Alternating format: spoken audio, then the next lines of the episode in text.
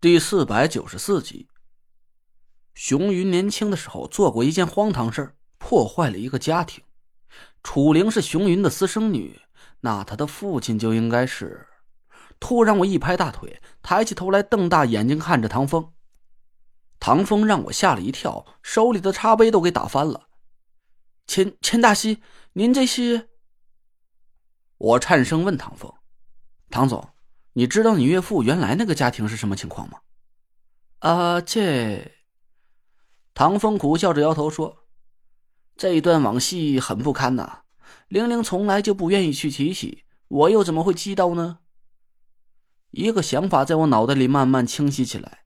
田慧文突然也想到了什么，吃惊的瞪大了眼睛：“雷瑞，你不会是怀疑这件事和严前辈和安哥哥有关系吧？”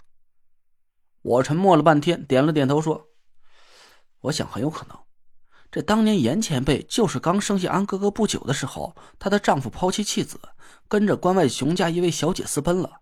这直到今天，严前辈都对这件事是耿耿于怀啊。”田慧文的眼珠子越瞪越大，不敢置信的看着身边的唐果儿。啊，那这么说，果儿他妈妈和安哥哥是同父异母的姐弟俩？那果儿岂不是要喊安哥哥一声舅舅了？我想了想，又疑惑的摇了摇头。这也不对呀，年龄根本就对不上。安哥哥今年也就三十露头，楚总的年龄……唐风赶紧在一边接上话了：“玲玲今年细细一岁，周岁。”我挠了挠头，疑惑的咂了咂嘴。我听严前辈说过这段故事。她刚生下安哥哥不久的时候，她丈夫为了治好熊家小姐的怪病而偷走了崂山一派的镇派之宝云铁金针，但她丈夫不知道具体的施针方法，结果熊家小姐和严前辈的丈夫双双身亡。一屋子人都盯着我，听我讲完了这段故事。唐果儿歪着头敲了敲脑袋，这好像不对呀，有两个地方根本就对不上茬。田慧文点点头说。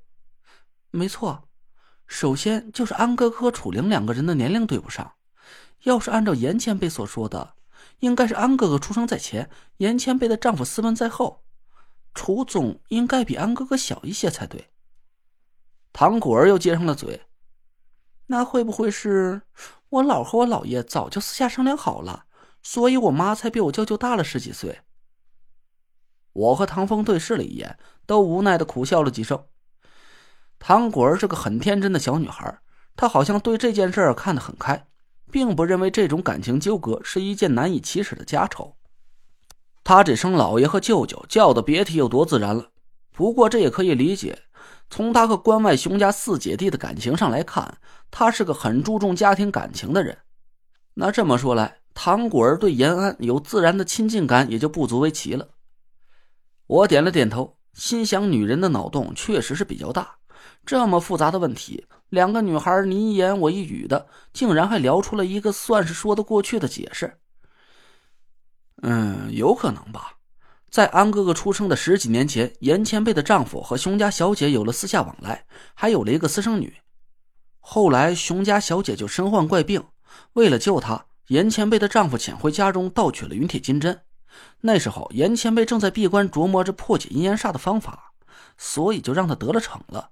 这个解释应该是说得通的。那第二个问题就来了，唐果儿似乎对推理挺有兴趣的，他兴致勃勃的看着我。你说那两个人都死了，可我姥和我姥爷还都活着，会不会是我姥还有其他几个姐妹啊？我对唐果儿的这个推断很满意。我也有这种疑惑，但会不会太巧合了？这熊家的姐妹。不会都对插足别人的感情有癖好吧？唐风尴尬的咳嗽了一声，我讪笑了一下，歉意的看着他。不好意思啊，唐总，我嗨，我这嘴上没个把门的，这话说的过分了。哎，没戏没戏。唐风给我倒了杯茶，说道：“据我所记呢，我岳母这一代兄弟姐妹呀，一共就四位，陈大西应该是都见过了。除了熊天姬外呀，我也没听玲玲说过还有其他的姨妈呀。我低头沉思了一下，心想这件事啊，还得找颜柳去求证一下。按照她以前和我讲述的那个故事，她丈夫和熊家的小姐应该是早就死了才对。但现在的事情却莫名其妙的来了个大反转，熊云没死倒也罢了，怎么就连颜柳的丈夫也还活着呢？我记得我明明是听田慧文亲口说过一个恐怖的故事，颜柳在她丈夫身上施展了鬼门十三针。亲手结果了那个负心汉的狗命。难道关外熊家还真的有一个我不知道的女性曾经存在过？一屋子的人都饶有兴趣的等着我开口，我无奈的苦笑了一声：“算了，咱就别在这八卦了，还是聊聊正题吧。”唐果儿一脸失望的看着我，唐风清了清嗓子，突然脸色一沉：“哎，果儿呀。”这事儿啊，你必须给陈大西一个交代。你说你闲着没事开个直播，挤兑人家极速赛车公司干嘛呢？你打小我和你妈就教育你，做任何事情之前必须要三思后行，与人为善。这些话你是不是都忘到脑袋后边去了？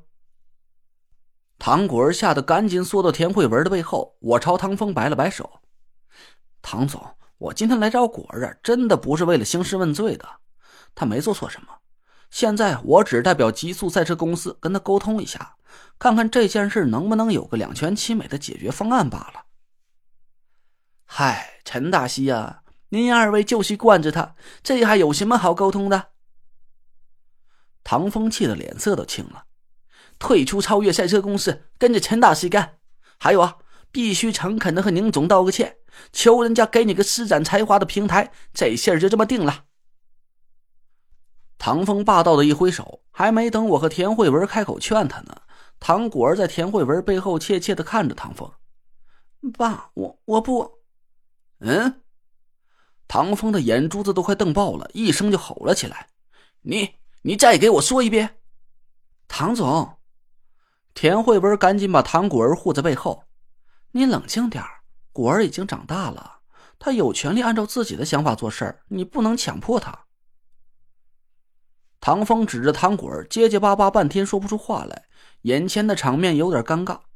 这就像是呢，我被一条狗给咬了一口，狗主人想要揍狗几下，结果我媳妇还拦着狗主人，非不让打一样。唐风一时也不知道该怎么办了，他无奈的看向我，我只能干笑了一声，心里也没了主意。我清了清嗓子，看着从田慧文背后露出两只眼睛的唐果儿。